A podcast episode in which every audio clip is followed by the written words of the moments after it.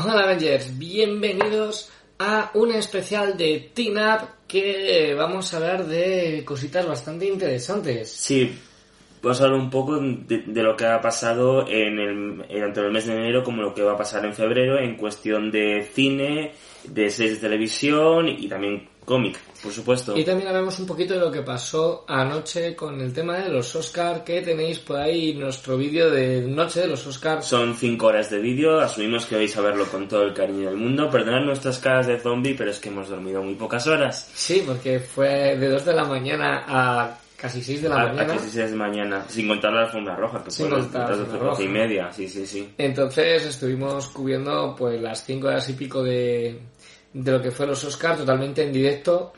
Así que bueno, ahí tenéis un poco esas reacciones y nosotros comentando todo lo que pasó en la, la gala. Sí, Y bueno, yo iba a ser un programa un poco especial, es más íntimo. solo estamos nosotros dos, el resto están de baja todos. Y Lo que, tienen, sí, lo que tienen las peleas contra los villanos más poderosos del universo. sí, y además que están organizando ahí cositas chulas para la Japan, así que recordad que vamos a estar tanto el sábado como el domingo en la Japan Weekend por la tarde, así que pues si queréis venir a vernos, Sí. es el sábado a las... El sábado es de siete y media a ocho y media, eh, que hablaremos sobre la influencia de Japón en el mundo occidental, eh, de forma sobre todo centrarnos en en cómics cine, y cómics y demás. Y el domingo, eh, por el motivo de que es el fin de semana de San Valentín, pues haremos un programa especial de cuatro y media a 6 en el escenario del Instituto Koyachi, en el que hablaremos sobre, digamos, eh, las relaciones más bonitas del anime, las que más Sí, nos han gustado. Series románticas y relaciones de... Sí, a nivel anime. de series, películas, eh, vamos a hablar, por ejemplo, de Your Name, del Tiempo Contigo, del Jardín de las Palabras.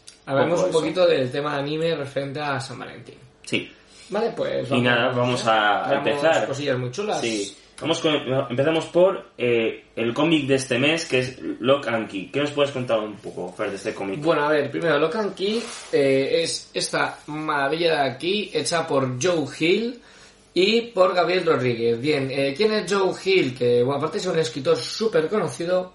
Para el que no lo sepa, eh, Joe Hill es el hijo de Stephen King.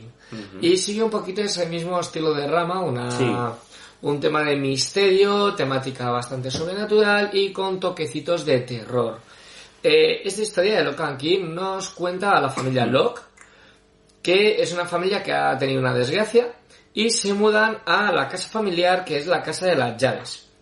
¿Qué tiene esa casa en particular? Pues que dentro de la casa hay diferentes llaves mágicas, cada una tiene un poder especial Y que al abrir puertas pues van desarrollando ese poder.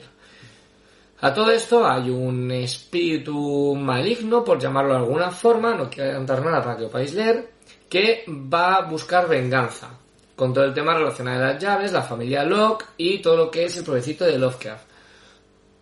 Es muy buena historia, es eh, bastante, pues el rollito ahí de misterio sobrenatural, Sí, temática lo de Stephen King total, la verdad. sí, la verdad es que cuando lo leí, porque yo al principio de leerlo no sabía que Joe Hill era, era el hijo de Stephen Mm. King. Entonces cuando lo leí dije, joder, este, este estilo me recuerda mucho la narrativa a Stephen King, ¿no? Incluso al, al modo de contar los diálogos y demás. Y, y claro, luego ya me enteré que es que es, es su hijo, entonces es como, vale, se nota mucho su influencia. Y luego me gusta mucho la combinación que tiene con lo gore y lo misterioso, porque el cómic de primeras es muy gore. Es, es muy O bestia. sea, eh, realmente no es, no es una especie de cómic de aventuras, así rollo fantasía, no, para nada, es muy gore, bastante gore. es bastante crudo. Y son, son casi 500 páginas eh, a un precio de 38 euros, que está bien, tapadura, está, Son está hecho dos tomos. Panini. Este que os he traído hoy es el tomo número uno. Para tenerlo Mm. completa sería el número uno y el número dos. Hoy antes os he traído en la radio el uno, pero vamos que... Sí, pero el que dos- sepáis que son sí. dos tomos. Y el 2 lo que es ya está, tenga a la venta, yo creo. Sí, no, no, llevan a la venta a tiempo. O sea, tenéis disponible... Ah, vale, vale. Toda la colección está disponible. Son estos dos tomos por unos 40 euretes cada uno. Y, Y- ya está. Y ya tenéis todo hecho.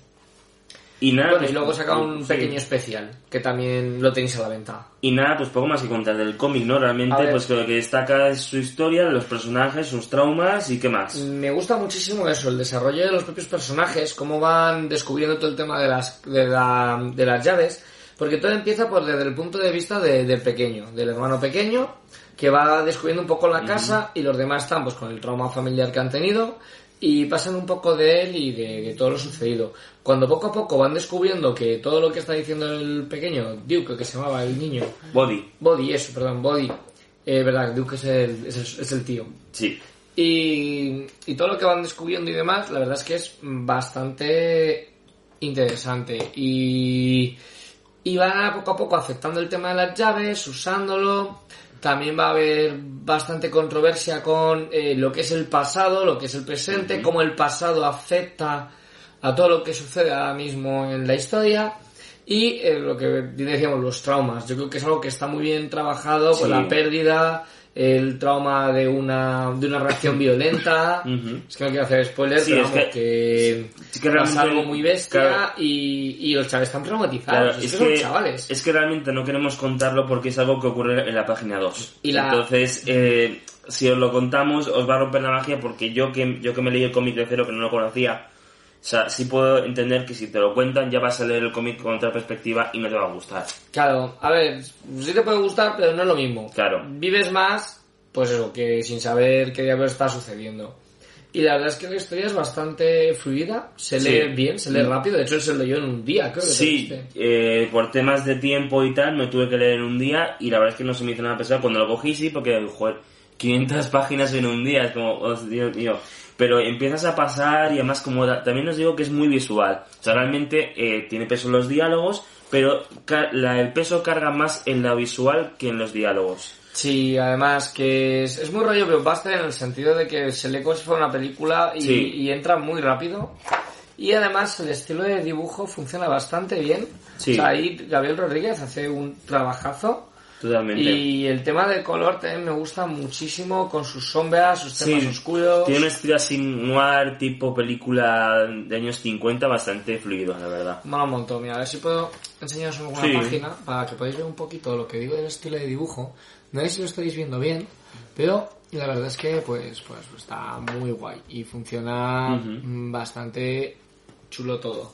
Eh, tiene bastante violencia, bastante Sí, acción. es muy violento, o sea, realmente... Pero merece la pena. Y ya tiene un toque mágico muy guay, que si habéis visto otras obras de, de Hill, como puede ser Nosferatu, Fuego, pues es que son muy de este rollo y, y funciona, me gusta. Sí. Si te gusta el misterio y te gusta un poco lo sobrenatural, es una historia que vas a leer, te va a gustar muchísimo y está bastante alejada de lo que es el cine de superhéroes, o sea, de, de las cómics de superhéroes. Es algo distinto, independiente en ese sentido y, jope, es que es una maravilla. Lo que es una obra de arte. Y yo creo que todo el mundo debería de... Si te molan los cómics tendrías que leerla, aunque sea para probar. Sí, sí, sí, totalmente. A ver, estoy de acuerdo. y sí, sí. Y poquito más que comentar, lo Sí. que es el propio cómic. Claro, porque diréis, ¿por qué estamos hablando de Locan Key? Porque, Aparte de que es muy bueno. aparte de que es muy buen cómic, eh, porque recientemente se ha estrenado, que de hecho fue este pasado fin de semana, el día 7 de febrero, se estrenó la adaptación televisiva de este cómic en Netflix, Locan Key, la serie, el cual os vamos a poner el tráiler. Hey, check it out. We're here.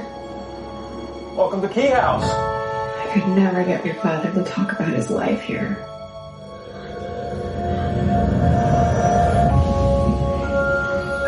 Kids need a home.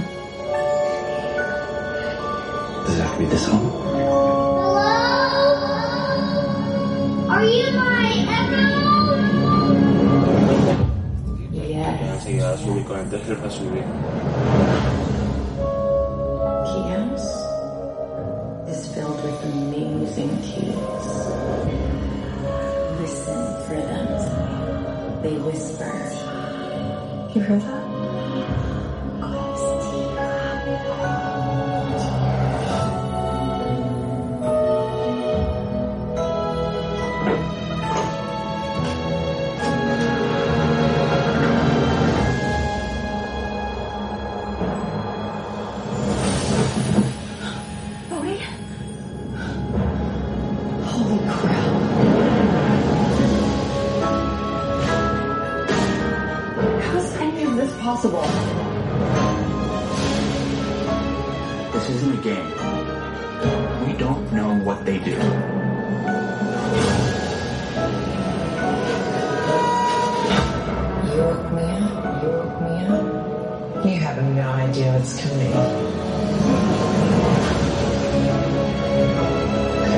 It's a crazy evil thing who wants these keys.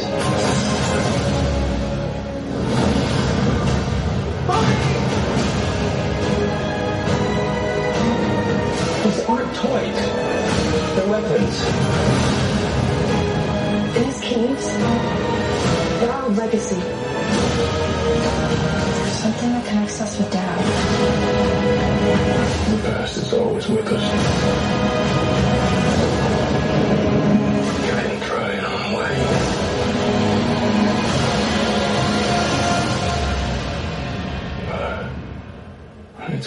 is there.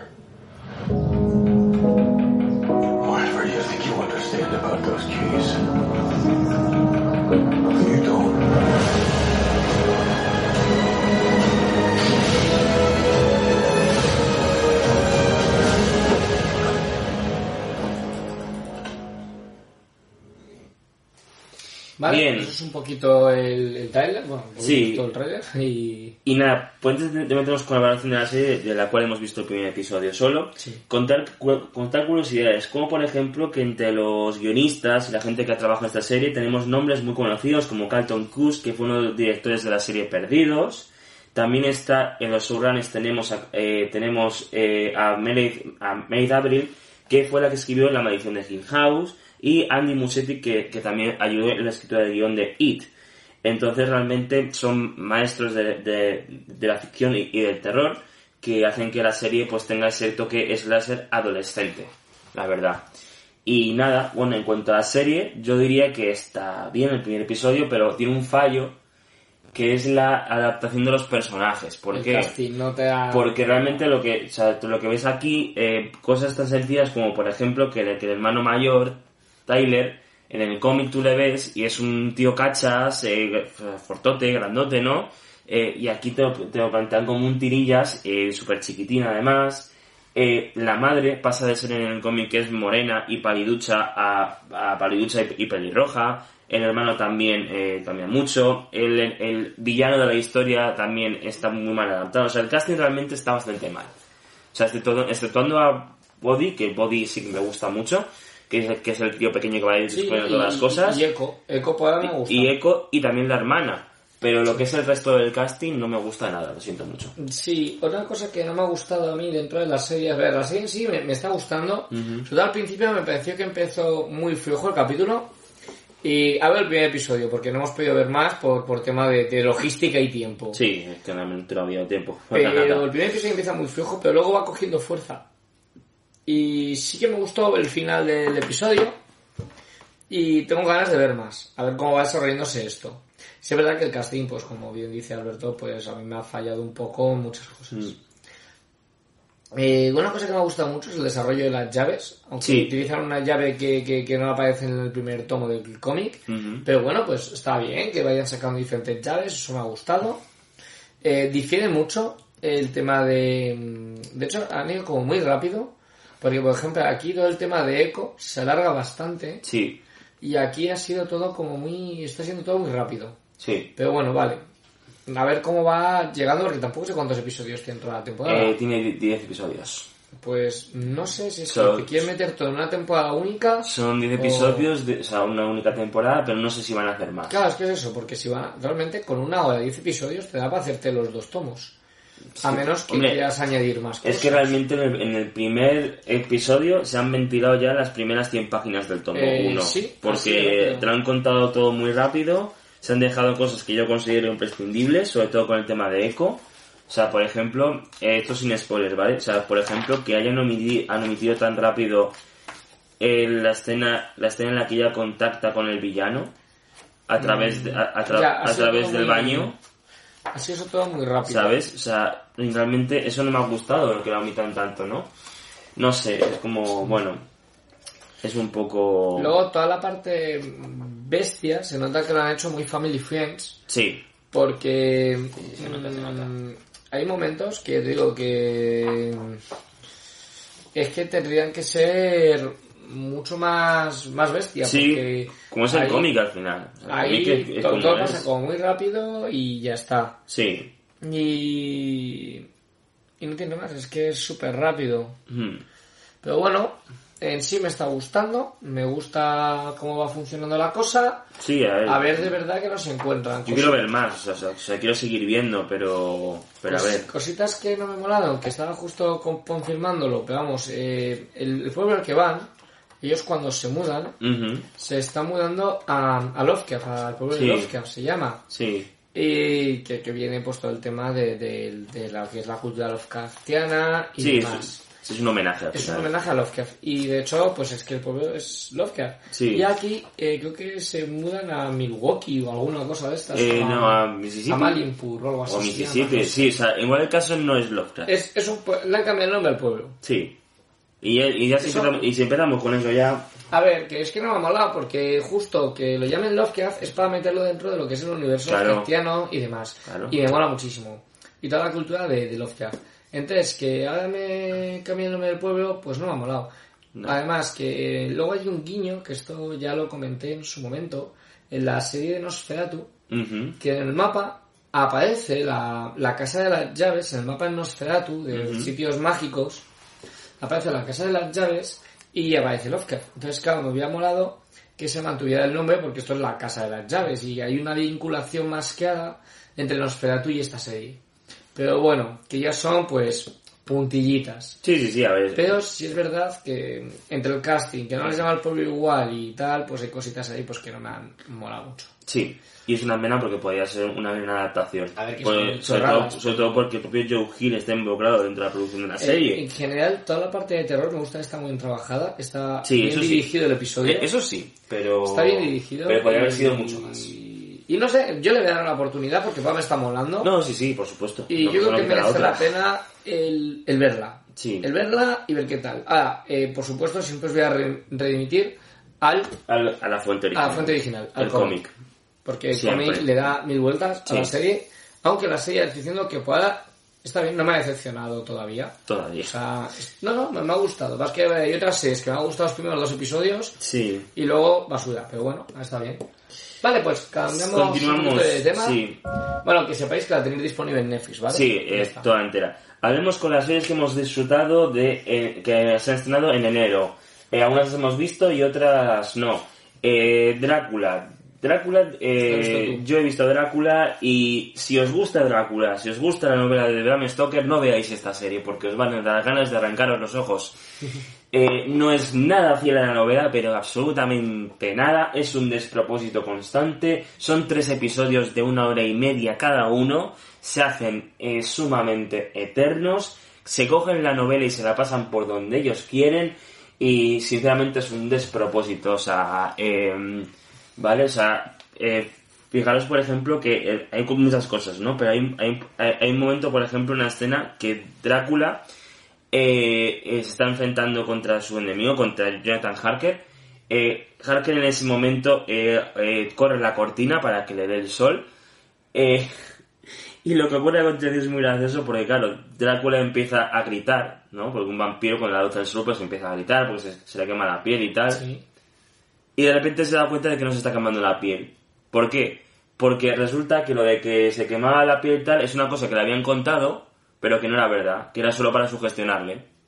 Entonces quiere decir que todo lo, también lo que es la cultura vampírica se la pasan por donde quieren también. Sí, o sea, ser vampiro es guay, ¿no? O Sí, sea, sí, sí. Como Y- en otras películas Sí. y cosas de vampiros. Y luego, por ejemplo, cosas como, por ejemplo, que Jonathan Harker te- en la novela te lo presentan como un chaval joven y tal, no sé qué, y aquí es un hombre mayor.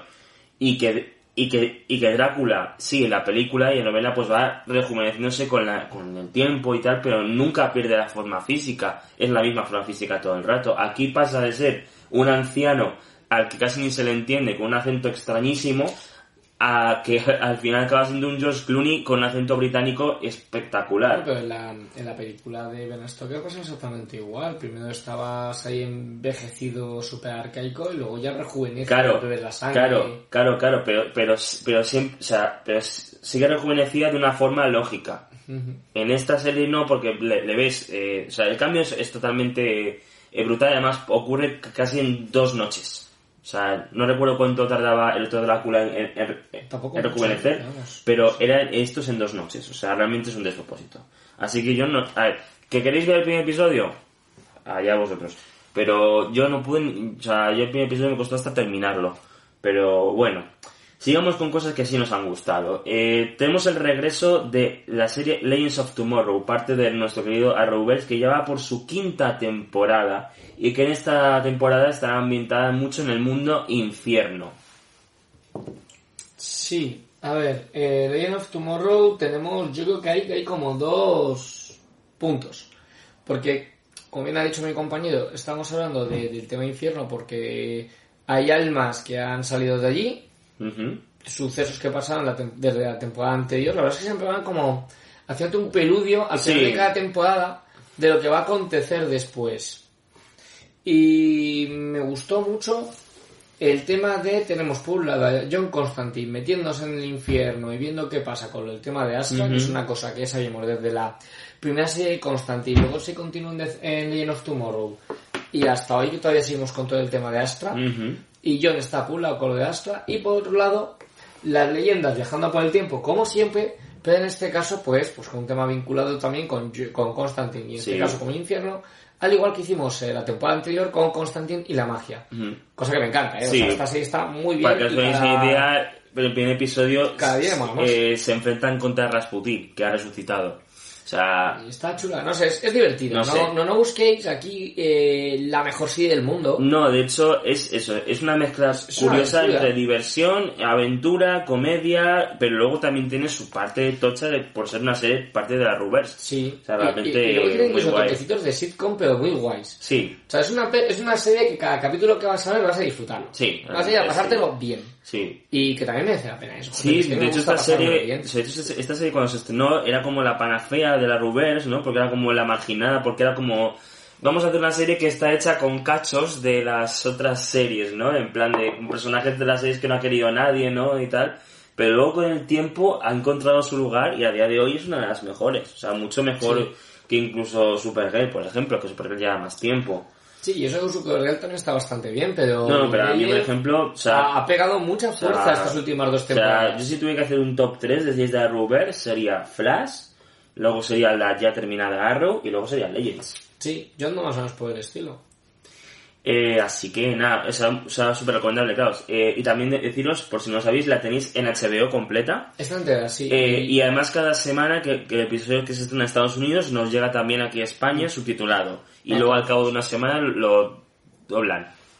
O sea que súper bien, la verdad. Titans. Eh, Titans. La segunda temporada de Titans se estrenó a mediados de enero eh, en España. Eh, en Estados en Unidos Estados Unidos fue en septiembre. septiembre. Pero claro, nosotros que, que como ya queríamos cerrar el tirón, pues nos esperamos a que, a que la trajeran eh, Y fue difícil, a ¿eh? España. Sí, sí. Y nada, es una segunda temporada muy tocha. ¿Por qué? Pues porque presenta personas... Bueno, primero termina muy bien con respecto a la primera temporada y luego nos presenta personajes nuevos que son muy potentes. Tenemos a Superboy, eh, tenemos a la... eh, bueno, o sea, podemos hablar un poco con spoilers, ¿no? Porque realmente ya un poco... A ver, sí, a ver, tenemos a Deathstroke y a todo lo vinculado con Deathstroke. De Sí. hecho está Valkyria, eh, bueno, ¿se llamaba Valkyria o cómo se llamaba? Eh, su hija, ¿te refieres? Sí, bueno, yo no voy a decir lo que era hija, pero sí. Bueno, sí, es que... A a ver, que habéis tenido tiempo de verla. Además, tampoco es una aquí, o sea... A ver, tenemos sobre todo de, de novedades es que Jason pues está más potente. Raven ya sí que es más rollo Raven de los cómics, Sí, con cambiando cosillas pues sí que se parece mucho, tenemos a Superboy. Y ya el resto de personajes es más o menos lo que teníamos la antesala de, de lo anterior. Mm.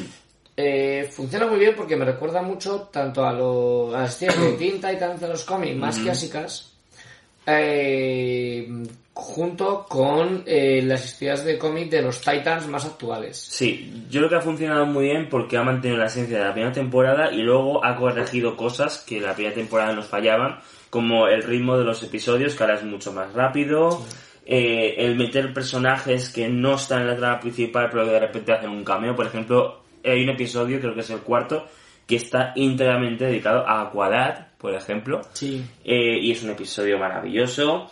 Y no sé, o sea, realmente... Y, bueno, Aparece Bruce Wayne Claro, también, aparece Bruce más. Wayne, y entonces es como que ha cogido un más nivel la serie. Y Titans está creando su propio universo, porque Sí. vamos a a, a la Liga de Justicia, Superman, a Wonder Sí. Woman, ¿sabes? Porque, que está muy claro, todo. es una serie que está creando su propio universo, pero que a la vez también, después de Crisis Infinitas, también está dentro del mismo universo que Arrow. Bueno, está dentro del mismo multiverso. Sí. Porque está dentro de otra tierra, pero que sí que te la meten dentro del plan de vida. Y todas las tierras que viene la Rubers, Mm. Claro, que una de sepáis ellas que- claro. es la de Titans, lo cual está muy bien. Porque además eso, Rubers viaja claro, mucho entre Claro, porque además eso no descarta la idea de que algún día pues podamos ver un crossover entre Titans y Arrow. Bueno, el mundo de Arrow, porque Arrow ya como tal no existe. Rubers y Titans. Sí, porque a pesar de que Arrow se ha determinado, vamos a seguir llamándola Rovers porque esto empezó con él. O sea, Sí, sí, realmente, llama así que nada. Y, Sí, no, y Deathstroke está muy bien y además... Sí, la verdad es como villano muy- muy potente. Tanto la evolución de los personajes sí, como el desarrollo de Dick. Hay un momento en la temporada que, que hay un momento valle, que hay un par de episodios que son un poquito más flojos, pero luego vuelve a coger mucha fuerza y el final de temporada me pareció espectacular. sí. Y no sé, un poquito más que decir, que merece mucho la pena y es, Sí, a ver. de lo mejorcito si que te gusta, claro, si te gusta DC y te gusta el mundo de series de televisión, es la serie que tienes que ver, porque es muy, es muy ligera. Realmente, o sea, yo me la vi nada, pero sin darme cuenta, ¿no? Que lo que estaba viendo episodios de repente, joder, ya me queda solo uno. Y no sé. Siendo con la línea de superhéroes, también vamos a hablar de La Cosa del Pantano. Otra serie que también está dentro de, este, de estos multiversos, pero que yo al menos no he podido ver. ¿Has visto algo? De la cosa del pantano, he visto el- los primeros dos episodios y me han molado. Eh, sigue muchísimo la, la historia de, de Alan Moore. La verdad es que bueno, pues nos cuentan un poquito por los orígenes de la cosa del pantano. Eh, hay historias pues ya digo, que recuerdan muchísimo a la etapa de Moore. Y los efectos especiales están muy bien hechos. Una cosa que me fastidió mucho, sobre todo cuando lo estoy viendo, es que pasa solamente a ver una temporada. Y no creo que hayan más. Y no es porque no haya tenido éxito, sino que no ha tenido más porque tuvo un problema de, de temas de, de dinero y demás, como multas en el sitio donde se grabó, por un problema de producción con el ayuntamiento de allí, y se quedaron sin presupuesto. Entonces, no sé si van más adelante, van a poder retomar esta serie o no. A mí me gustaría, porque funcionaba muy bien, y me gustaría que metieran a Constantine de The Reign of Tomorrow haciendo también guiños en esta serie, porque además, para que no lo sepa, la cosa del pantano ha tenido bastantes apariciones con y bastante amistad, bueno, amistad, algo parecido a una amistad con eh, John Constantine. Entonces son cositas que me había gustado. En sí la serie está muy bien y los efectos visuales me han gustado muchísimo. Fenomenal. Eh, eh, seguimos también la línea de lo paranormal con... no las Sí, pero, pero eh, dejo para Ah. final, porque prefiero quitarme primero estas dos y luego Sí. ya quizás porque es más corta la valoración. Perfecto. Pues Sabrina. Sabrina, no, las, no he ido todavía entera, se ha visto solo los cinco primeros episodios de ocho. Pero me mola mucho, sobre todo lo que más me gusta esta temporada es el videoclip que hicieron para, eh, para promocionarla. El videoclip que lo tenéis en Netflix en la parte de trailers y más. Eh, es una joyita, o sea, y además mola muchísimo cuando hay calidad, algo así, es que es brutal. Eh, y, y no sé, en cuanto a la serie, mantiene la esencia de las dos temporadas anteriores, el argumento me gusta muchísimo, eh, se hace corta porque son ocho episodios que se te pasan volando, como te descuides, yo otro día me vi cinco de golpe y era como, hostia, ¿qué acabo de hacer? Eh, entonces está muy bien. Eh, ¿Habrá más? Eh, no lo sé porque todavía no, lo he visto terminar. Eh, luego, cosas interesantes. Eh, hemos tenido entre Sabrina y Riverdale por fin una eh, especie de guiños de easter eggs entre ambas series. Sin llegar a ser un eh, crossover como tal. Claro, son, son guiños. ¿Por qué? Eh, porque hay un momento de la serie que los personajes de Sabrina viajan a Riverdale para ejercer una misión.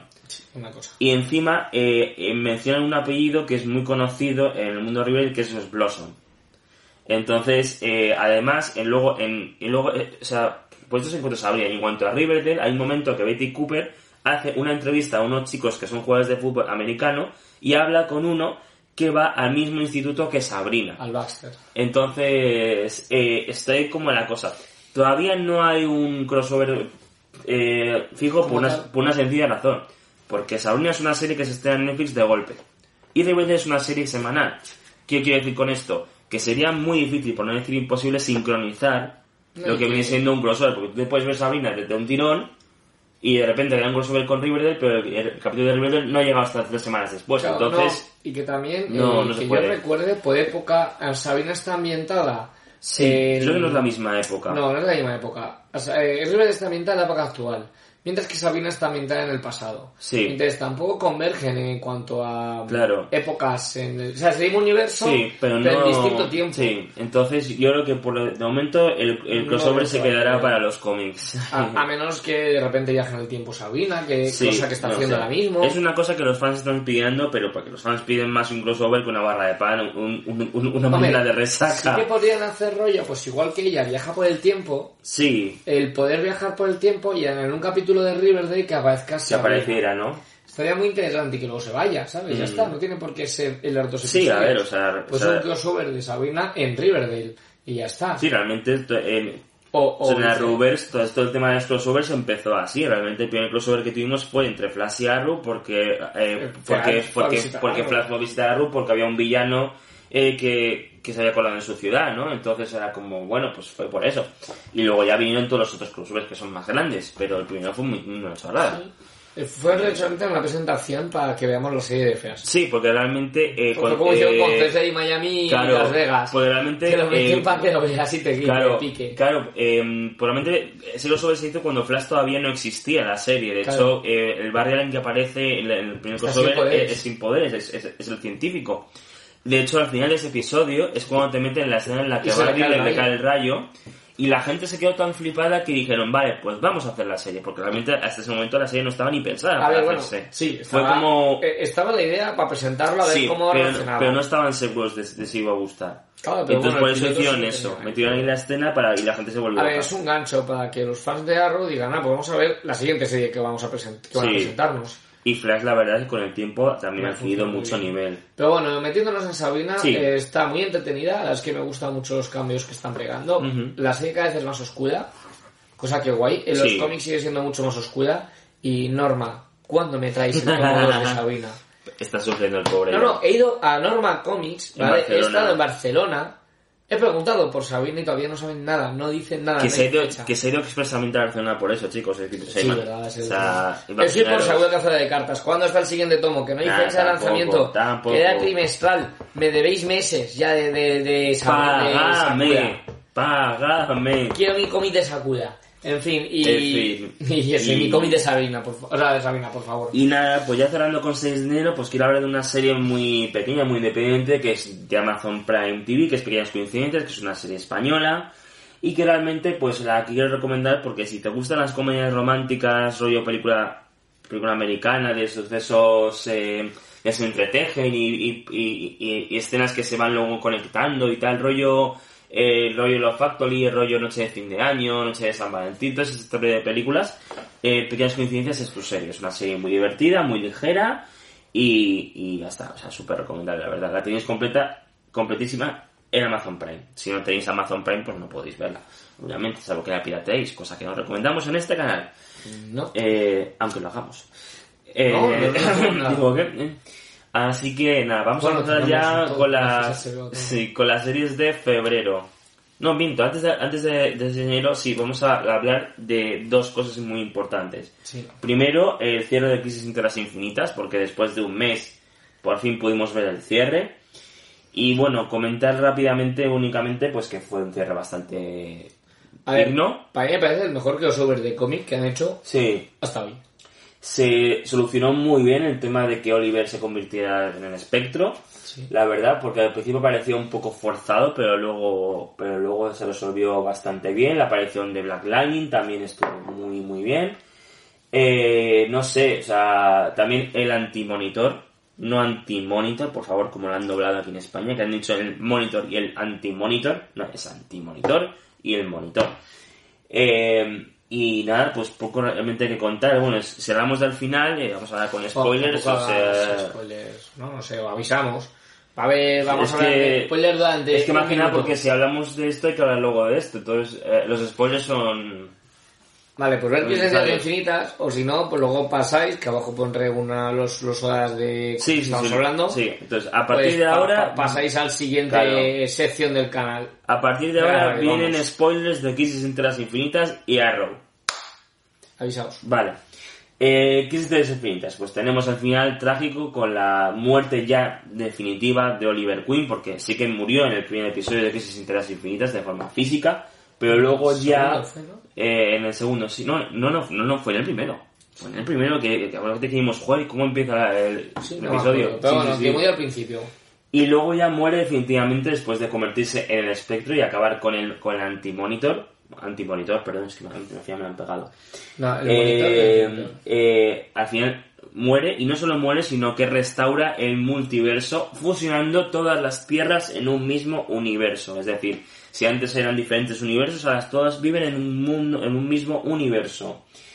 Eh, y encima, el, eh, no solo eso, sino que encima ha reparado errores del destino, errores del tiempo, como por ejemplo, eh, ha resucitado a ciertos personajes y eh, que realmente no recuerdan nada de, sus, de su vida antes de su muerte. No juega mucho con el multiverso. Sabes que se han montado, pues eso, por lo que fue la crisis de las infinitas en los cómics, pero aquí. Se Sí. han juntado todo más o menos en un mismo universo, o un mismo universo y luego un multiverso muy reducido, que realmente el multiverso reducido es con las otras series que hay que no están dentro de la Rovers por ahora, Ujú. pero que sabes que están todas dentro del mismo, incluidas las películas. Correcto. Porque hay una escena muy chula eh, que eh, podemos ver al Flash de eh, la serie, o sea, Sí. a, A Gustin, eh, haciéndose un diálogo con Ezra Miller, que es el Flash del el mundo cinematográfico de DC actual. Y se está rumorando de que a lo mejor Guy Gustin va a, a aparecer en la película de Flash, de Flashpoint, porque les ha molado muchísimo a los productores de Warner. Sí, de hecho fue, fue súper viral, fue dos. fue súper viral el momento, se comentó muchísimo y dio mucho que A ver, sinceramente, quitando Endgame y Infinity War, este es el mejor crossover de superhéroes que hemos tenido hasta el Sí. día de hoy, en general, en el medio Sí. audiovisual. Sí, sí, sí, totalmente cierto. Lo mejor que ha habido, o sea, de hecho está muy bien, es muy fiel al cómic, con sus diferencias, pero bastante fiel, mantiene la esencia y de hecho ha creado la misma funcionalidad que tuvo la historia original. Porque la historia original, como tenemos un vídeo en el canal ya hablando de lo mismo, Ujú. mayormente fue un reseteo y reboot de todo para que en vez de 8 millones de personajes en 8 millones de universos, Ujú. bueno, 52 para ser exactos, 52 universos. lo eh, pusieran todo en uno solo y fuera todo más sencillo para leer. Mm. Entonces aquí han hecho más o menos lo mismo. En No, de pero- meterte diferentes universos, te lo han metido todo en la misma tierra para que sea mucho más fácil de ver y que ellos mismos sea más fácil poder hacer que os sobre entre ellos. Y No, y, no, y además es una muy buena adaptación, hay guiños, hay escenas que están calcadísimas. El A ver. diseño de Oliver como aspecto también está bastante logrado. Sí. Eh, el tanto también. No sé, está, está bastante Y es que no bien, la solamente hay guiños a los cómics, que lo hay, sino que encima es que tienes guiños a todas las series de DC que ha habido Sí, antes a ellas, incluso Sí. series que no eran de Arrowverse, como puede ser Smallville, como puede ser el Batman del 86, eh, pueden ser, pues yo qué sé, es que casi todas series, Sí. el Flash clásico... Por ejemplo, de el, el plano último de Superman, del Superman de... del que, o sea, Sí, el, el- que lleva este oscuro aquí. Es que, no, sé de qué... El- el de Kingdom Come, con el traje de Kingdom Come. Eh, hay un momento al final eh, que está Superman volando, tiene la Tierra detrás, en plan lo que es la esfera, y eso es un plano que hemos visto en todas las películas de Superman, desde, desde Es la que- primera hasta la última. Claro, es que se supone que el universo de ese Superman, ese Superman está haciendo de Christopher Reeves. Claro. Es el Superman Ahora es que está todo así, está todo confluido ahora mismo. Antes era como, vamos, tenemos diferentes tierras, diferentes universos y, y a veces los fusionamos. Pero es que ahora todo está así. Pero vamos, que eso, que, que el Superman, que ese sí que está en su tierra, eh, cuando van a visitarla, esa es la tierra del Superman clásico, el de Sí. Christopher Reeves y Batman eh, Returns, Ujú, que es una mierda. Pero ahí está. Pero ahí está. Y de hecho, hace de ese Superman, es el Superman Sí, de Batman sí, Returns. Y me mola mucho, no sé. Tiene un montón de guiños, ya te digo, a, No, a- a sido- películas. También a la película de Tim Burton. También aparece, de hecho, en el universo de la película de Tim. Burton. La serie de Aver de que no tuvo nada de éxito. Y de hecho, España nunca llegó. Pero ahí tienes un guiño a Aver de Pesa. No sé. A todo, a Mm. Sí, todo. sí. Incluso la serie de DC Universe está todo. Sí. Green Lantern, que nos lo presentan también, la nueva serie que van a sacar. Todo eso está. Y nada, eso Y- en cuanto, y- a, y en cuanto a Crisis. a en cuanto a Arrow, eh, bueno, eh, han sido ocho años de una serie que ha marcado un antes y un después en el terreno audiovisual de los superhéroes, eso es una realidad.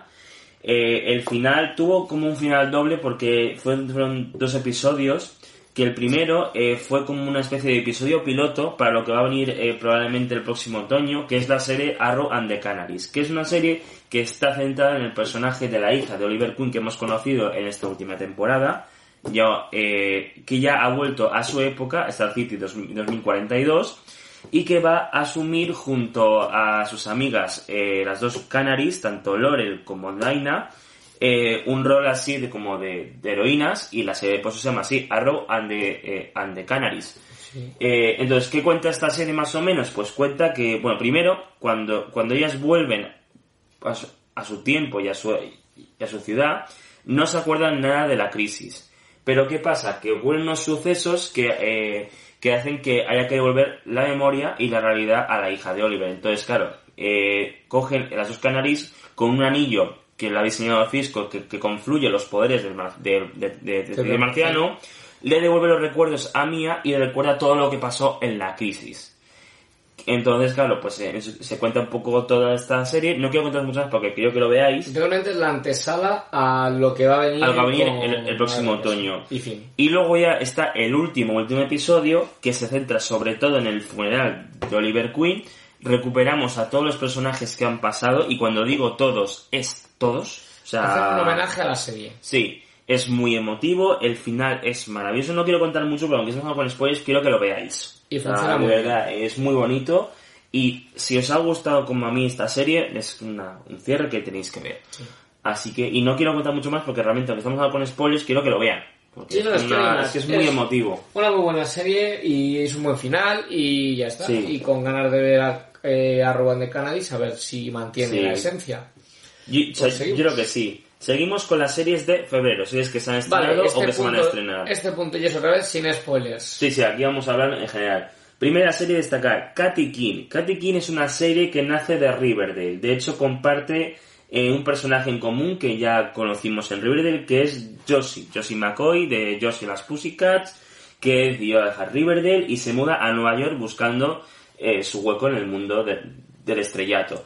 Y la serie está protagonizada por Katy King, que es una, que es una amiga de Verónica Lodge, que vive en Nueva York y se, y se busca su futuro como, como diseñadora de ropa. Eh, la serie está completa, no completa, está, eh, se va estrenando semana por semana en HBO. Yo he visto el primer episodio, bueno, lo que hay colgado, y está muy bien porque mantiene la esencia de Riverdale. Los guionistas son los mismos y está muy bien. O sea, es pronto para decir mucho más, pero, pero bueno, está bastante bien, la verdad. Muy recomendable. Si os gusta Riverdale, la tenéis que ver porque además eh, se prevé pronto que haya algún Crossover. De hecho, eh, en el episodio de la semana pasada de Riverdale se presentó el personaje de Katy King porque al día siguiente se estrenaba Katy King en HBO. O sea, fue todo muy programado realmente. Pero sí que es verdad que es posiblemente que en el futuro haya más, más crossovers entre Riverdale y Katy King. Eh, seguimos, Padre de Familia. Bueno, temporada 17. Padre de Familia sigue funcionando bien. Lo que pasa es que ya se nota que con los años y con la época que estamos viviendo ahora, se nota más relajados. O sea, ya no se atreven a hacer tantos chistes tan sobrados. Te hablan de judíos. Sí, no, no, ahora ya, ya están muy relajados. Ahora se centran más en lo que es el humor agresivo, de violencia y tal, pero nada más, ¿no? O sea, es una pena porque es una serie que nació con un pretexto de vamos a meternos con todo el mundo y que nos da igual todo y, y por, Y mucho cul- y, por, sarcasmo. y por culpa de la era de los ofendiditos, pues eh, se- le está pasando factura. La tenéis en Netflix, pero no la tenéis en castellano porque aún no se ha doblado en España. La tenéis en inglés únicamente. Las temporadas anteriores sí que están colgadas en castellano, pero esta última está solo en inglés. Cosa que pierde un poco eh, eh, decirlo, ¿vale? Eh, y luego tenemos Caballeros del Zodíaco que hablamos un Caballero del que yo- Zodíaco que yo he sale la segunda temporada de, de este esta serie de animación, por llamarlo de alguna manera, bueno, en 3D. Y a ver, os comento. Ya de un vídeo eh, hablando de Guerrero Zodíaco, por qué no me gusta, pero sí que la recomiendo por lo que es, o sea, cumple el objetivo. Esta no es una serie que esté hecha para mí. ¿Por qué? Porque yo soy fan de Guerrero Zodíaco de toda la vida, me ha encantado siempre, me he visto todas las series que han sacado, me he leído el manga original, eh, me, encanta pues coleccionar las Mythcraft, o sea, soy muy fan de Caballero del Zodíaco. Entonces, esta serie no es para mí. No es para mí porque es un revisionamiento más actual y con muchos cambios de la serie original, de la historia original. Y eso a los fans y fans aférrimos no mola. No mola y es una realidad. Y si la miras como fan, como adaptación de una serie que a ti te gusta, que sabes la historia de memoria, te conoces las 12 casas, te conoces todo, no te va a gustar. Y esto es así de sencillo. Si ya has visto Caballero Zodíaco, esta serie no creo que te guste. Pero, ¿para qué funciona? ¿Y cuál es la funcionalidad real? Es una manera de atraer a los niños al universo de Caballero Zodíaco. Y ahí sí funciona. Sí funciona porque tiene mucha acción, tiene eh, una trama y una forma de narrarlo más acercada a niños de 7-8 años, incluso niños más pequeños pueden verla, y niños más mayores pues también obviamente. Y es una forma de que los niños les entre el gusanillo, les guste, y si quieren ya verse la obra original, que es más para adultos, pues entonces vayan a verla. Entonces, como funcionalidad de eh, forma de que los niños vean Caballero del Zodíaco, se acerquen a la serie y la conozcan, funciona perfectamente. Para lo que es eh, fans de la serie y tal, pues mira chicos, tenemos la serie de anime con todas sus temporadas Correcto. y tenemos el anime. Y a ver si más adelante sacan ya de una vez Ne- Next Dimension el anime, porque estamos esperando. O yo que sé, pues eso, que han tardado vida en los canvas, pues Es- sacan el anime. Pero Si bueno, tuviera una bola de estas de número 8, la quitaría y te diría, no cuentes con ello. Ya, bueno, ojalá. Porque ve tantas temporadas de mierdis ahí, expansiones Ya, cutres, o sea, de Mega, ya. pues me- que me continúen el canon. Pero bueno, en fin, Ya. en resumen es eso, para niños funciona muy bien, Ya. es una es un revisionado de toda la historia que así que cae el Zodiaco, me gusta que cada temporada lleven una mini trama, por ejemplo, el anterior fue lo que sea el torneo galáctico anterior con los caballeros negros, esta está más centrándose en los caballeros de plata, ya te meten un poquito los caballeros de oro, y imagino que en la siguiente ya nos metemos más de lleno en el santuario. Entonces está bien, va poco a poco y eso me gusta. Y para niños, genial. Y para gente que no ha visto nunca el zodiaco, vale, la puedes cotillear. Pero después de esto hay que verse la serie original, que de verdad es donde está la verdadera chicha y lo bueno. Y nada, eso es toda mi review de esta temporada. Fenomenal. Seguimos y pasamos ya al cine. Eh, películas que se van a estrenar en febrero. Tenemos, por un lado, Aves de Presa, que ya está en cines. Hemos leído todo tipo de críticas, tanto críticas buenas como críticas horribles. Sí, Así- porque no son así malas, que- son horribles. Es o te gusta o, o sea, te encanta o la Así que odias. veremos qué pasa. Y el 14 de febrero, por San Valentín, se estrena por fin Sonic. Sonic, la película, esa película que tuvo tantas movidas con el, con el Sonic que habían ideado, que de- fue tanta la movida que hicieron, vamos a volver a hacerlo otra vez de cero, y lo tuvieron que decir, no, es que, es que Sonic, Eso- es que el Sonic que había, eso me eh, que gustó. nos presentaron, es que mandaba narices, eh. Yo creo que, o sea, ya de Bueno, eh, todavía tengo. No, sí. Eh, ¿Pongo los trailers o, o, o pasamos? Nada, pasamos, lo tienen para ver los trailers, Bueno. están vistos. Que están en YouTube, ¿vale, chicos? O Se sea, dice en YouTube los dos trailers. Lo que sí hay que decir que Sonic, yo sí recomiendo verla. O sea, a ver, de presa, pues si la queréis ver y os mola Harley Quinn y lo que están haciendo con ella, pues Soy Sonic, una bol. la podéis ver. Bueno. Nada. Ya está. Pero... mm, bueno, eso, hay críticas muy buenas y muy malas. Sobre todo dicen que es entretenida. Pero si sois fan de los cómics, a lo mejor no os mola lo que han hecho, ¿vale? Eh, no sé, no os puedo decir mucho más. Pero Sonic sí que os recomiendo que vayáis a verla por una sencilla razón. Se ha creado un precedente. Espera, voy a ponerle y bajo el volumen Sí, y ya está. Vale, fin, no ya pasa está, nada. ya está. Eh, ¿Por qué? Porque Sonic eh, ha escuchado a los fans. Es algo que no había pasado nunca en ese sentido. O sea, nos han sacado ya un producto que era horrendo y blasfemo. Es que lo era. Y eh, todo el mundo ha dicho, eh, no, Eso no es Sonic. no. Y Paramount nos ha escuchado. Paramount de verdad ha dicho, vale, es verdad, no vamos a vender, vamos a hacer caso a los fans. Que son los que venden. O sea, esta- esto es para los fans de- del juego y del personaje. Los niños lo van a ver, sí, pero que paga es el fan. Entonces, me ha molado mucho que han vuelto a parar la película, lo han hecho bien como nosotros le hemos pedido, ya nos la han sacado. Y sí que es verdad que por, no solamente por el tráiler, sino por otras imágenes que he visto y tal, pues sí que me parece que han adaptado muy bien la historia, no la de los, la del videojuego, obviamente, porque hay cosas que han cambiado, pero sí que me parece una historia muy interesante que mantiene la esencia de Sonic. Entonces, ya solamente por el hecho de que hayan parado toda la película para hacernos caso, hacer un, un cambio de look del personaje y buscar que sea una película más hacia los fans, ya creo que tendríamos que darle el apoyo de ir a verla y luego ya opinar si nos gusta o no. Sí. Pero por lo menos ir al cine y decir, mira, eh, nos habéis hecho caso, nosotros vamos a responder de igual, igual forma. Porque para el todo el merch, es que se ha gastado una pasta en No, no, no, merchandising que- horrible que ha tenido que tirar y han hecho uno nuevo. Entonces, jope, pues Pero ya bueno, que hacen estas eh, cosas, pues Se apoyar. agradece porque además, si esto lo hubieran hecho con X-Men Dark Phoenix, Cha. nos habríamos hablado muchos disgustos y no quiero hablar más del tema. Cha, que te. Pero eh, eso, yo creo que a ver, yo nunca he sido muy fan de Sonic y tengo que decirlo porque no es no, o sea, mucho. no, no soy muy fan, pues más que nada porque me ponía muy nervioso. Sí. Es que a mí todos los personajes que se mueven muy rápido me ponen nervioso, tipo Sonic o Crash, por ejemplo. Crash me, Ay, a mí Crash me encantaba también. Me ponía histérico. Yo soy más de los que se mueven lentos, como Spiro, tal, que es como... pues. Pero, pero sí considero que puede ser una muy buena adaptación eh, y ya está. Y una vez deprisa, pues, pues veremos qué pasa también. Va a ser, puede ser divertida la de Sonic. Sí, y en cuanto a vez deprisa, digo, pues no, pienso, apoyarla. no pienso tener ninguna expecta- en cuanto a expectativa. Sí, la, la veremos en cine, pero bueno, a ver qué nos encontramos. Así que nada, vamos a ir cerrando ya Sí, sí, sí, con lo que vamos a ver en una nueva sección hoy, que es imágenes de la semana. Cada programa pues cogeremos las imágenes más destacadas de la semana anterior al al programa y las comentaremos un poco por encima. Primera imagen. Eh, con el motivo del descanso de la Super Bowl se mostraron diferentes trailers, como siempre ocurre, y se mostró el avance de las nuevas series de Disney Plus, eh, de Loki, de Capitán, de Capitán Falcon y, y Soldado Sí, Invierno, de Falcon y de de. WandaVision.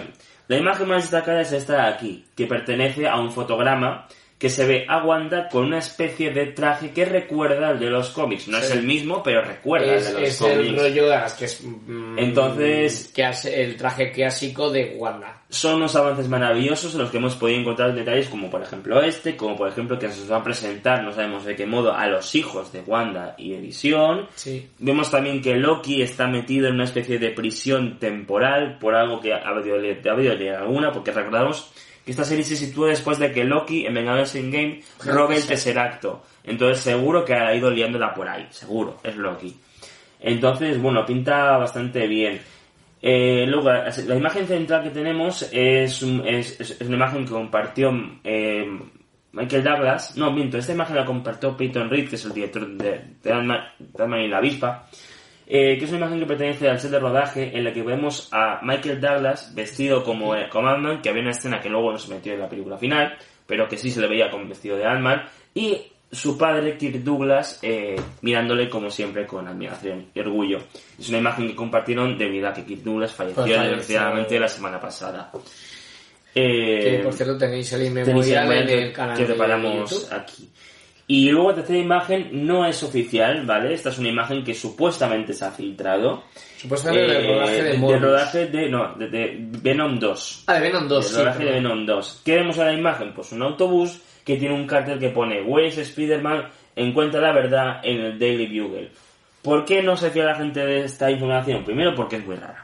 Porque realmente no se sabe del todo si Venom 2 va a estar conectado con Spider-Man como lo más. que sí, pero... Pero no. Y luego lo que más ha mosqueado a la gente es el logotipo del Daily Bugle. ¿Por qué? Porque en el mundo que tenemos de Spider-Man, el Daily Bugle es ya un podcast, no es un periódico. Claro. O sea, entonces, y el logo es más digital, o sea, es más Daily Bugle en plan, o sea, sí, Daily y debajo Bugle claro, o y... sea, es una- si os ponéis la escena post créditos de Spider-Man Far From Home podéis ver eso. cómo es el logo. O si metéis en la página Daily Bugle, hay Sí, una página claro, oficial. Entonces, por eso la gente está un poco mosca. Sobre todo porque este es exactamente el, el mismo logo que, que, la el de- película de de Sam Raimi.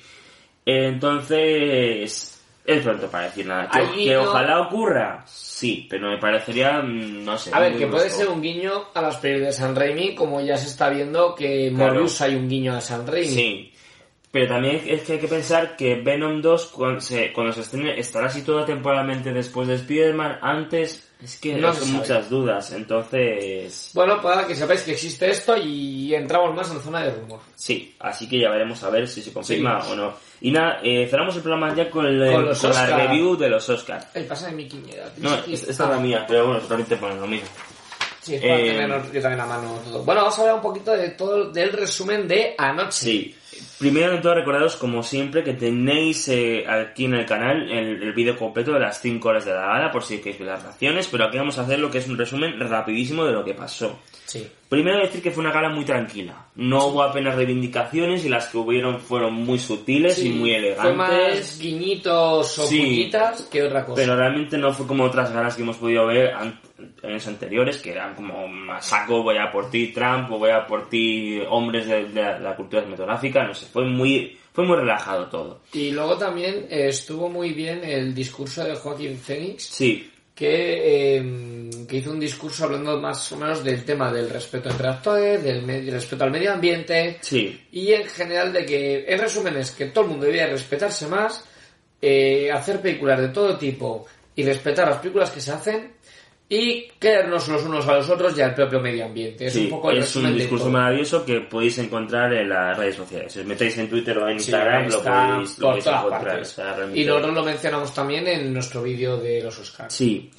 Y nada, eh, en cuanto a premios, bueno, eh, la, digamos la ganadora de la noche, por así decirlo, fue Parasite porque Totalmente. fue porque se fue la sorpresa. Se llevó cuatro premios Oscar, eh, mejor película, mejor película internacional, mejor dirección y, y mejor guion. Entonces realmente la película de Bong Joon-ho ha causado una impresión bastante fuerte en la academia y así se ha visto reflejado. Sí. Ha sido muy buena. Eh, eso como, como, digamos, resumen rápido. Ahora vamos a ir categoría por categoría.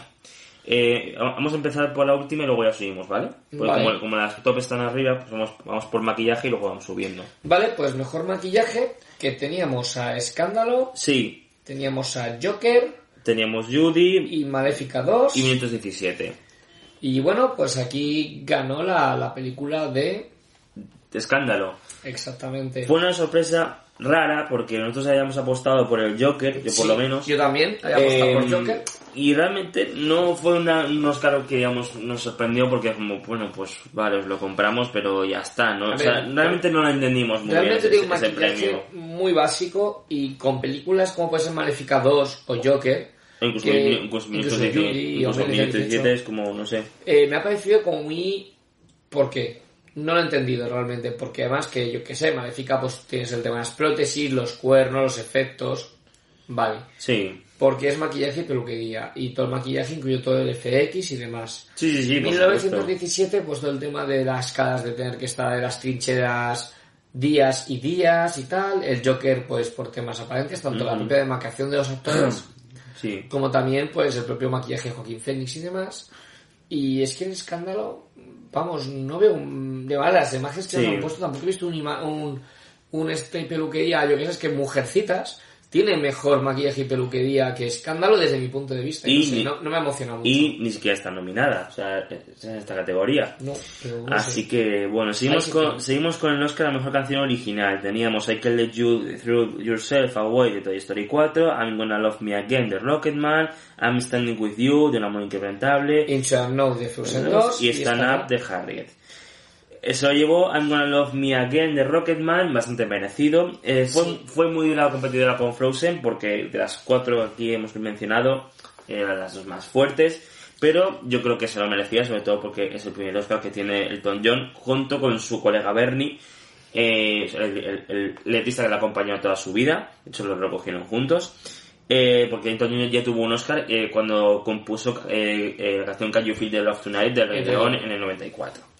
Y además, eh, todas las canciones fueron representadas en la gala de los Oscars, donde todas las galas Mm. fueron salteando. Como siempre Y hace. aunque todas fueron actuaciones impresionantes, porque hay que reconocer que todas Sí. fueron De un nivel altísimo. muy buenas. Las dos que más me gustaron fue la de Rocketman, la de I'm Gonna Love Me Again, y Into the Know, donde juntaron a todas las voces, bueno, a varias voces de distintos países que cantan esta misma canción, incluida Gisela, por ejemplo, por España, con Irina Menzel, que es la cantante original, en el centro, y de hecho es la que tiene un poquito más de protagonismo, Sí. y con Aurora, que es la que hace los coros y fondos en la canción, también ahí preparada. Tanto la escenografía como la actuación fue impecable. Sí. Y lo mismo digo con Rocketman, tanto la escenografía como la actuación me pareció impecable. El resto también, y me encantaron, pero a destacar estas dos que comento. Sí.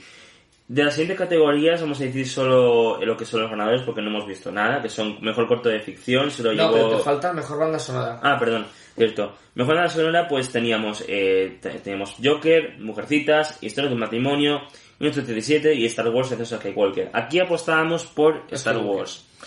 Sobre todo por el hecho de poder ver a John Williams recoger un Oscar, porque John Williams ya tiene la edad que tiene. Y dudo mucho de que le caiga otra nominación, porque ya, a ver, algo tenía que hacer mucho eso para que le nominaran, pero no sé, está, complicado. Y se llevó Joker, que efectivamente tiene una banda sonora muy, importante, o sea, muy, muy interesante. Y además es, es guay porque eh, eh, la encargada de la banda sonora de Joker es una mujer, y es la primera vez en la historia de los Oscars que una mujer compositora se lleva este galardón. Entonces, eso es bastante interesante. Luego hubo un momento ahí reivindicativo que estuvo bien, pero a medias. Porque, por ejemplo, la... Ah, sí, lo de Porque, claro, ¿no? Sí, eh, cuando interpretaron, las- siempre cuando hacen las bandas sonoras, ahora lo que hacen es que la orquesta toca una especie de, de medley, o sea, de, de unión de un poquito de cada banda sonora que ha sido nominada. Y en este caso, esa parte lo ha hecho una directora, una directora mujer de, de- que está en la orquesta, eh, haciendo pues, eso, Sí. pues, pues, la, la dirección de, de- de este fragmento. Entonces, que han dicho que es la primera directora que está llevando la orquesta de los Oscar. Sí y no. O sea, sí que es la primera, pero no está llevando la, la banda, la orquesta de los Oscar. Está llevando la orquesta de los Oscar solo Durante cinco minutos. en ese instante. Antes estaba un director, Un director, hombre, claro. que de hecho se lo va viendo en diferentes partes de la esta, que de hecho le momento que como que en entrevista. Sí, Luego ponen a esta chica y luego después de esto vuelve a estar otra vez el mismo señor. claro, es como, ¿para qué haces eso? Mm, vale, sí, está bien, pero yo qué sé, pone esta directora que aparte hay un que momento que, parece que tiene espasmos, Sí, pero bueno. o yo que sé, pon mitad y mitad. Ponla, no, ponla entera, o sea, ¿por qué no? En esta gala, pues la pones a ella muy bien, reivindicativo y ya está, me parece perfecto. O porque directamente es buena directora y la quieres poner, perfecto, me parece ok. Pero no me la pongas como un solo segundo y me digas, no, es que es la, esta directora está en la orquesta por primera vez, porque es solamente, sí, lo está, pero solamente en cinco minutos o ni eso. No sé, eso Y- todo nada, no me pongas sí, entre medias. Totalmente. Entonces, ahora sí, lo que estaba contando Los antes, cortos. que cortos de animación, documental, ficción y documental, eh, vamos a decir solo quién ganó y ya está. Sí, bueno, Porque realmente comentar no- no- las opciones rápido y ya está. y- No, es que se nos, se nos va a hacer muy largo todo esto. ¿eh? Sí. Sí. Eh, tenemos eh, mejor corto de ficción, ganó The Neighbor's Window, mejor cortometraje documental, eh, ganó Learn to Skate in a World Song If You Are a Girl, mejor corto de animación ganó Hair Love, mejor documental ganó American Factory y ya estaría. Y ya está, es que no hemos decir mucho más de ellas porque no las hemos visto, No, visto. y no nos han llegado aquí a España, que Claro, yo sepa. no, porque es que es muy difícil que llegue. O sea, eh, luego, mejor película de animación. Aquí sí que hubo dilema. Aquí hubo dilema porque teníamos la fe absoluta nosotros y medio Twitter en que iba a ganar Klaus, pero se lo llevó Toy Story 4. Una vez más, Disney gana. Si teníamos a cómo comenzar tu dragón, 3, eh, ¿dónde ¿Dónde está mi cuerpo? Link, Klaus. eh, Klaus, eh, Toy Story 4 y Link el origen perdido, que es la que yo pensaba que se iba a llevar en vez de Klaus, fíjate, Sí, si tuviese no, que ser alguna. Pero es, que en, pero es que en ningún momento se me pasó por la cabeza la idea de que Toy Story 4 se Ah, iba a llevar este premio. Toy Story 4, que tenéis la opinión en el canal, es una película que está muy bien, me parece un pero yo lo defino como innecesario. muy bueno, porque sí que es verdad que una película innecesaria, porque teníamos ya un buen cierre en la tercera, pero bueno, que, que yo pensé que le iban a cagar un montón Ya, cuando la vi y, no la cagan. y- y no la cagaron, lo hicieron bien y cuentan un final chulo, pero sí es verdad que tanto como llevarse un Oscar teniendo Klaus ahí, es que Klaus es súper bonita y no, no, yo creo que se lo había ganado. Sí. Yo se lo había dado a Klaus. No sé qué opináis vosotros, ponedlo en comentarios. Así que nada, seguimos con el mejor diseño de producción, que tendríamos a, a las películas de Irlandés, Jojo Rabbit, Minutos 17, Parasite y Eras una vez en Hollywood. Y la ganadora fue Eras una vez en Hollywood, como pre habíamos No había previsto. muchas sorpresas. No, porque realmente la producción que hay en esta película es maravillosa, o sea, todo el diseño de los, de los escenarios y demás, o sea, chapó. Efectos especiales. Aquí sí que hay telita, porque estaban los Vengadores in Game, que era nuestra apuesta, el Irlandés, el Rey León, Minutos 17 y Star Wars de Skywalker. Al final la que soy yo fue Minutos 17 de San Méndez. Pero es que esto nos destrozó la vida, por lo que ya sabéis, y no vamos a entrar en el tema porque es que no queremos enrollarnos mucho con esto. pues que queríamos que ganara en game por Sí. muchos motivos y Eh, se lo llevó 1917. Sí que os adelanto ya que voy a haceros un vídeo más, más rollo videoblog, eh, ensayo sobre este tema. Pronto en el canal estará colgado. Luego, vestuario. Tendríamos El Irlandés, Jojo Rabbit, Joker, Mujercitas y Eso me en Hollywood. Y la ganadora fue Mujercitas. A ver, aquí no teníamos mucha sorpresa porque las películas de época suelen ganar vestuario. Siempre cuentan con esa Tienen ventaja. muy buen vestuario y aunque las demás también eran bastante fuertes en cuanto a vestuario, eh, es que a la academia le encantan las películas de época en este sentido. Sí. Y se lo llevan, es que no tiene más misterio. Sí, Y sí, bueno, sí. o sea, está bien, está bien, ok. Tiene buen vestuario. Fotografía. Fotografía tenemos, eh, tenemos Joker, tenemos El Irlandés, El Faro, 1917 y La Soledad en Hollywood. Hay que destacar que es la, primer- la única nominación que tuvo Tiene el, El Faro. Faro en toda, En toda la, la- los Oscars. Sí. Aquí habíamos apostado, yo me había apostado por, por La Soledad en Hollywood Y yo por Joker. y ganó minutos 17. Fotografía, a ver, ¿se puede entender? Sí, Vale, la vale. plano secuencia, O sea, te lo tal. compro, te lo compro. Muy bien.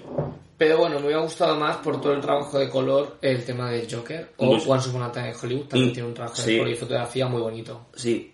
O incluso el faro, porque el el, faro. tema del, del plano y tal, o sea, Y el trabajo en blanco y negro y los y ángulos son muy buenos. Sí. Pero bueno, vale. It's ok. something. Eh, de reparto. Eh, teníamos nominadas a Kathy Bates por Charles Jewell, eh, tenemos a Laura Dern por Historia de matrimonio, Scarlett Johansson por Jojo Rabbit, Florence Pugh por Mujercitas y Margot Robbie por Escándalo. Se llevó finalmente Laura Dern por Historia de matrimonio. Yo he visto la película, es un papelón increíble y está maravillosa. Eh, realmente fue un merecido Oscar. Sí, a ver, me ha gustado que se hubiera llevado a Scarlett Johansson porque hace un papel en Jojo Rabbit cortito pero impresionante y sí que se lo llevado perfectamente. Pero bueno, lo de está muy bien. Sí. Seguimos Mejor a, actor a mejor de reparto. reparto. Tenemos a Tom Hanks por Un amigo extraordinario, Anthony Hopkins por Los dos papas, Al Pacino por El irlandés, eh, eh, Joe Pesci por El irlandés y Brad Pitt por Eso en Hollywood. Y se lo llevó Brad Pitt a Eh, Hollywood, como ya pasó en los Globos de Oro, súper merecidísimo, eh, increíble, no lo sé. hizo muy bien, a mí me gustó y ya era que Brad Pitt se iba a dar un premio de la academia. Sí, porque es su primer Oscar realmente. O sea, como actor, ya tuvo uno como productor por la película 12 años de esclavitud, pero como actor es el primer Oscar que se Joder, lleva. hace un papelón. O sea, es un papelón. Sí. Ah, Luego sí. Bueno, si. ¿Puedes decir algo, perdón? No, que pasamos a Ah, vale. Eh, actriz tendríamos a, a Cynthia Erivo por Harriet, Scarlett Johansson por Este de un matrimonio, eh, Saoirse Ronan por Mujercitas, Charlize Theron por Escándalo y Renée Zellweger por Judy. Aquí yo tenía todas conmigo de que Scarlett Johansson se iba a llevar el Oscar por Este de un matrimonio, pero sorprendentemente fue eh, fue Renée Zellweger con- por Judy, la película, bio- la película biográfica sobre sobre Judy Sí. Garland. Entonces, bueno, fue una sorpresa bastante eh, A ver, yo no he visto- insulsa porque no he visto la película. No he visto la película, entonces no sé si Entonces, lo hace no- bien o no. Pero bueno, a mí René Zellweger en general no es una actriz que me emocione. No, a mí tampoco. Pero bueno, oye, ve la peli. Sí. A ver qué tal. Ahí está, ha ganado. Actor. Actor, pues tendríamos a Antonio Banderas por Dolor y Gloria, Leonardo DiCaprio por La ciudad en Hollywood, Adam Driver por Historia del Matrimonio, Joaquin Phoenix por El Joker y Jonathan Price por Los Papas. Efectivamente ganó Phoenix, como os contaba al principio Sí, del, yo del- creo del que- vídeo, y bueno, no mucho más que decir. eh, el trabajo Phoenix- de la voz que hace este hombre, ¿Cómo maneja Joker? el cuerpo, todo. De hecho, Oh. la película ya la tenéis disponible en compra, venta física y digital, por si os interesa. O sea que, y, y o sea, que, creo que es una película que hay que tener en vuestra biblioteca personal, yo sinceramente lo opino. No, y sí. que merece la pena. O sea, es un peliculón y hace un papel impresionante. O sea, es Sí. un Joker que era muy difícil de hacer, por sobre todo teniendo la sombra de Hugh Ledger. Y Sí. ha sabido defenderlo muy bien. Sí, no hay más. Sí, sí, sí. Mejor película internacional, que esta ya hemos mencionado Sí, antes. eh, bueno. pues tenemos a eh, teníamos a Corpus Christi, que es de Polonia, Honeyland, que es de Macedonia del Norte, Los Miserables, que es francesa, Dolor y Gloria, que es española, y Parasite, que es Corea del Sur. Ganó Parasite. Parasite, eh, como hemos dicho, hemos repetido muchas veces ya en este vídeo, es una sorpresa, es un hito cinematográfico y, y Corea del Sur ha hecho historia en el mundo del cine a día de hoy. Y es un peliculón. Y es un o sea, peliculón. verlo, O sea, y verlo en versión original. Sí, por mola favor. muchísimo. Aunque, eh, aunque el doblaje está bien, pero en, en Ah. original siempre es mejor. Yo la vi en versión original y me, fas- me encantó, me, me, me fascinó. Se ve súper Mm. bien. Seguimos No con el mejor sonido. Teníamos Adastra, Le Mans 66 o Ford vs Ferrari, como se llama allí. Eh, tenemos Joker 1917 y él es una vez en Hollywood. Se lo llevó 1917. Eh, como dije ya, Vale. o sea, sí, realmente como dije ya en el vídeo eh, de anoche, es meritorio por el mero hecho de hacer una película bélica y que no te molesta al oído ni a la cabeza. Y es un poema visual y sonoro constante. O sea, es una película así. Está bien. Luego, mejor Montaje. montaje, de sonido, eh, teníamos a Le Mans 66, Joker, 1917, Star Wars y eso en Hollywood. Y se lo llevó, y se llevó Le Mans 66 por lo mismo que he dicho antes de 1917, pero aplicándolo a la velocidad de las carreras de la Fórmula 1. También me parece bien. No había mucho que decir. Sí. Eh, luego, mejor guion original. Eh, tenemos Peñas por la No, espalda. el mejor montaje. Ah, perdón, o sea, mejor montaje. Tenemos Le Mans 66, El Irlandés, Jojo Rabbit, Joker y Parasite. Ganó Le Mans 66. Sí. Yo pensé que se le iba a llevar antes. Irlandés, Ah, pero Le Mans también muy bien. Sí. Luego, mejor guion original, ahora sí. Puñales por la espalda, 1917, Historia de un matrimonio, Es una vez en Hollywood y Parasite. Yo aquí confiaba en Historia de un matrimonio, Yo confiaba por, por Once Upon a Time in Hollywood, porque además ya se lo llevó en los Globos de Oro. ¿verdad? pero soy llevó Parasite. También muy bien, es un buen Sí. guion y te mete un plot twist muy tocho, que no voy a decir, pero que mola mucho. Sí. Verlo. En cuanto a mejor guion adaptado, tenemos el irlandés, Jojo Rabbit, mu- eh, iba a decir mujer, eh, Joker, Joker, Mujercitas y, las dos y los dos papas. Eh, se lo llevó Jojo Rabbit, Que es la que eh, eh, que es la que ha apostado, ya he apostado por irlandés.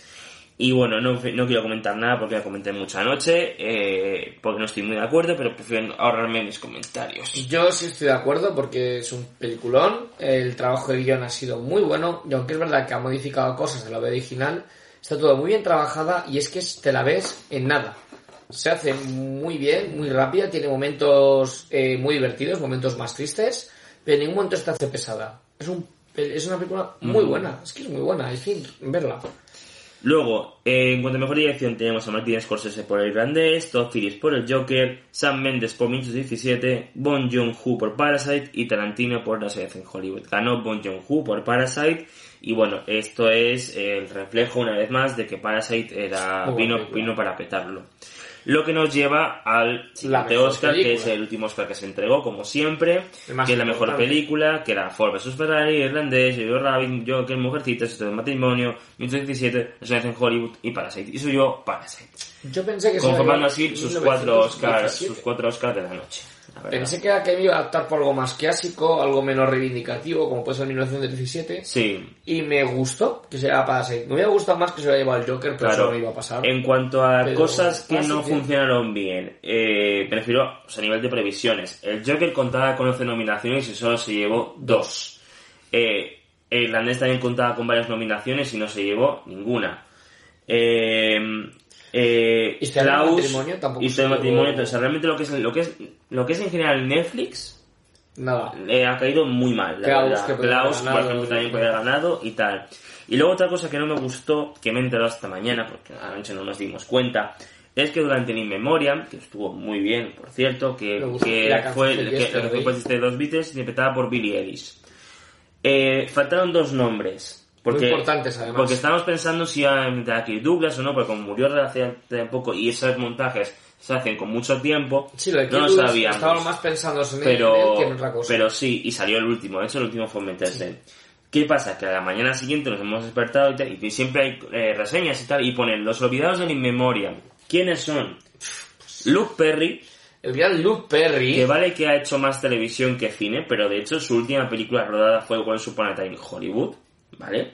Y luego Cameron Boyce, Cameron Boyce que también ha hecho muchísima televisión, pero eh, pero pero eh, pero es, el actor, cine. es el actor de, de Descendientes Descendientes. que hizo de Carlos. Además es un actor muy joven que por desgracia pues murió por Sí. una enfermedad y es una lástima, más que fue muy repentino. Y, jope, que es que es un actor de 10. Que es que era muy bueno y tenía una carrera por delante Sí. también bastante destacada. Sí, y, Es una lástima y claro, he consultado las fechas y están en, en términos, o sea, porque no es que, ¿sabes? Porque es que, ya os digo, Michael, o sea, Kirk Douglas murió hace una semana y entró, o sea, eh, no sé, Los haber puesto. ¿sabes? Porque, porque pensé, bueno, es que, pues, pues sí, es que igual, es que murieron eh, antes de la, de la anterior gala, no, no, es que murieron después de la última gala, entonces, no, no, o sea, que no, no estaban. Así que, no sé, me pareció bastante malo. Pero esto siempre pasa, ¿eh? Siempre hay algún olvidado, siempre, Sí, porque...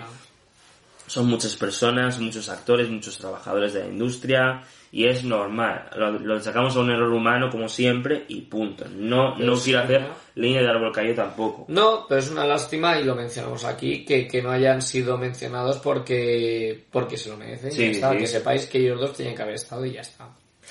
Luego, uno- una cosa que me sorprendió mucho de la gala en general fue, y a ti también te sorprendió mucho, aunque a mí para bien, a ti no para bien, fue la actuación sorpresa de Eminem, Eminem, con la canción eh, que se llama Lose Yourself de eh, la película 8 Ocho millas. A mí me pareció una pasada, me encantó, porque además soy fan de Eminem y sobre todo de, de esa etapa. Y me emocionó mucho que estuvieras, que es una película del 2002 y que viniera aquí a actuar, a cantarnos la canción, me encantó. Y de hecho el público teníamos las dos reacciones que teníamos Alberto y yo, la verdad es que vamos Sí. un poco O sea, el resumen del público. yo le estaba como flipando para bien en plan de ¡Buah! Está Eminem. ¿Qué pasaba? Y yo en plan de... ¿Qué coño hace Eminem en la gala de los Oscars? ¿Quién le ha invitado? Yo no le he invitado. ¿Tú lo has invitado? y tú ves a toda la gente del público, de los invitados de los Oscars. Y además es que salió del suelo, porque salió como con una Big Bang así Es que del suelo eh, y es como... un vídeo resumiendo diferentes bandas sonoras que han ido ganando premios y demás y terminaron con Eminem, con es justo la, la de Lose Yourself. Y justo dio pie para comenzar la canción y de repente sale Eminem y fue como un wow. Sí, sí, sí. Y a mí me encantó y a la mitad del público le encantó y la otra mitad estaba como Alberto. O sea, Sí, sí, yo como- estaba en plan de ¿qué cojones hace esta gente aquí? ¿Por qué no le han registrado al entrar? Bueno, menos Scorsese que se estaba echando una siesta. A ver, es que es verdad que en un plano le pillan después de ese medio dormido. Es normal, era muy tarde, Scorsese, te entendemos. También lo pasamos muy mal nosotros. Pero vamos, que a mí me gustó mucho la actuación que hicieron y fue sorprendente, eso sí que nadie puede negar. Nadie se esperaba No, no, no, a Eminem ahí y a mí eso me gustó, la gente pues se quedó en plan de what the fuck. Ya. Pero en general la gala muy bien y, Y, las la verdad, es actuaciones... y la verdad es que se me pasó muy rápida. O sea, en fin, Sí. dentro de lo que es el cansancio, que hubo mucho, eh, se me pasó rápida. O sea, Sí la verdad. Y porque además fue corta, porque realmente empezó a las 2 de la mañana, lo que es viene siendo la cada gala, y acabó antes de las 7. Eh... No, a las cinco y pico ya habíamos O sea, antes de las 6, perdón. O sea, duró eso, 3 horas y, y, pico, casi 4. Estuvo muy bien. Además que la, la introducción, la canción del principio, Sí, me pareció muy buena porque además eh, era un poco como mele y guiño a las películas nominadas y además los bailarines iban con ropa con ropa de esas de, películas. de las películas que habían sido nominadas. Fue una muy me buena intro eh, que estaba eh, organizada por la cantante Janelle Monae, que estuvo bastante presente durante toda la gala. Y la verdad es que muy bien. Y lo de que el- cada, cada invitado que va a decir las nominaciones sean también como copresentadores todos juntos y tal en manera coral, Sí, me gustó, funcionó bien, muy verdad. bien. Sí. Me mola mucho ver a, a Keanu Reeves entre muchos otros dando Sí. los, los Oscar. Y luego también, pues lo típico, hubo guiños de la propia academia por la parte de Tom Hanks, que nos estuvo hablando del museo de la academia de que, que ya está Que disponible estaba- en Estados Unidos. está- Este año lo tenemos ya disponible. Este año, sí. Y también teníamos por otro lado a eh, Steven Spielberg como director de la academia, hablándonos del Inmemorial, presentando el Presentando Inmemorial el que ya hemos mencionado. Sí, que básicamente lo que viene a decir Spielberg dijo pues que era el, momento de recordar a todos los compañeros y compañeras que hemos perdido de la profesión y que su y que su trabajo quedará como, como un legado para las generaciones futuras. Y ya está, es que fue una gala muy interesante. Sí, de hecho, gustó. eh, comentar como curioso que el primero, la primera persona que apareció en Memoriam fue Kobe Bryant, que aparte de de ser- Sí. de ser deportista era productor. Por eso me hace mucha gracia, por así decirlo, entre comillas, que pongan a Kobe Bryant y no pongan a Luke Perry. ¿Sabes? Es como, Pero bueno, ahí está la ¿sabes? cosa. Pero, pero De, de bueno. hecho le hizo un guiño eh, Spike Lee a Cody Bryant Sí. llevando un traje en honor a, a Cody Bryant con los colores, con y los el colores de su camiseta de la camiseta de los. Lakers de, de Kobe. Sí, sí, sí. Vamos. Y, y nada, pues general, poco más que contar. Una muy buena gala, a mí me gustó, o sea, no fue la mejor, pero también ha sido muy buena, ha sido Sí. entretenida. Y últimamente cada vez las van haciendo mejores las galas. Sí, porque yo recuerdo, por ejemplo, la de hace cuatro años cuando DiCaprio se llevó el Oscar. Esa fue larguísima. Esa, esa empezó a las dos, como todas, todas empiezan a las dos, pero esta recuerdo que acabó a las siete y media de la mañana. Nah, y fue muy infumable. Fueron cinco horas y media de gala. Y como- poquito más mencionar de los Oscars, chicos. Sí. Y yo creo que ya hemos terminado el programa, ¿no? ¿Hay algo Sí, más? no, nada más que recordar, simplemente Sí. recordaros una vez más que si te suscritos al canal, suscribiros ya, que estamos preparando cosas muy chulas. Nos vemos este próximo fin de semana en la La Japan, Japan Weekend. Weekend, los dos días, Eh, los dos días, ya pronto haremos recordatorios por las redes sociales y también en el canal, en próximos vídeos. Y, y nada, pues poco más que contaros. Espero que os haya gustado el programa como siempre y poned en comentarios pues qué os ha parecido todo, si habéis visto alguna serie, alguna película que os he mencionado, si queréis verlas y de los Oscar pues también ponernos vuestra opinión que nos gusta leerlo y, y Sí. poder comentar con vosotros. Y nada, eso es todo. Nosotros somos Cinap, yo soy Tribun, Yo soy Alberto. nos vemos. Hasta pronto.